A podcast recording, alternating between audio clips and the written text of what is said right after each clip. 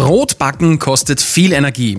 Deswegen hat die Versuchsanstalt für Getreideverarbeitung ein innovatives System entwickelt, um den CO2-Ausstoß heimischer Bäckereien deutlich zu reduzieren.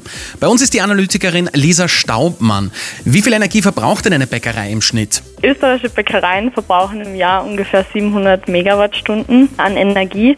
Das kann man pro Bäckerei vergleichen mit ungefähr 150 Haushalten. Und um was geht es jetzt kurz zusammengefasst beim Projekt Energy for Bakery? Also wir möchten mit unserem Projekt Energy for Bakery die Bäckereien nachhaltig unterstützen, vor allem also kleine und mittelgroße Bäckereien, dass sie den steigenden Kosten entgegenwirken können und weiterhin bestehen können. Und wie wollen Sie jetzt die Energie in den Bäckereien einsparen? Konkrete Maßnahmen werden natürlich erst im Projekt entwickelt.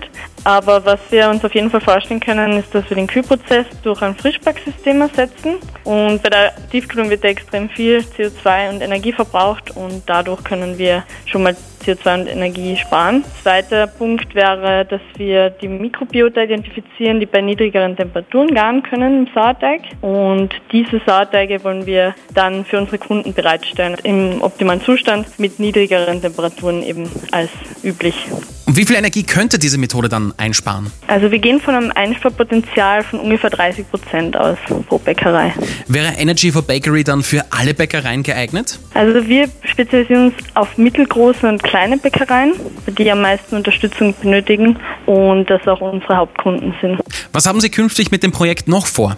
Also wir möchten auf jeden Fall immer in Kontakt mit den Bäckereien zusammenarbeiten und auch sehen, ob die Maßnahmen wirklich umzusetzen sind und inwieweit sie sich dann auch etabliert haben.